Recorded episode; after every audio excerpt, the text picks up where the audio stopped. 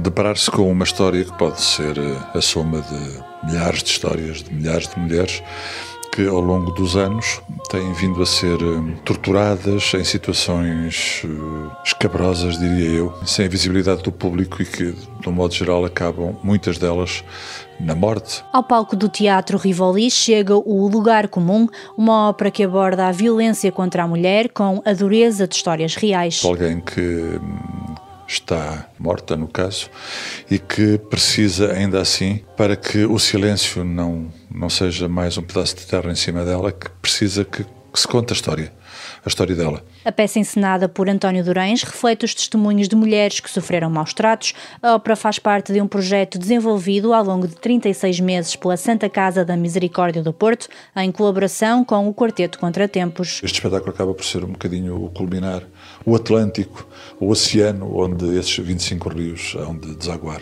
Dentro deste projeto, com vários utentes, foram feitas 25 iniciativas artísticas. João Belchior, diretor do Departamento de Intervenção Social da Misericórdia do Porto, sublinha que o objetivo é promover uma reflexão através da arte. A arte tem aqui um papel libertador capacitador e transformador que nos interessa aproveitar. Os projetos serviram de eh, oportunidade de reflexão, de sistematização de experiências que já tinham vivido e de sensibilização para experiências que não tinham vivido na primeira pessoa, mas que consideraram extremamente útil pensar e refletir em conjunto. No próximo ano, a peça vai chegar a vários palcos em todo o país.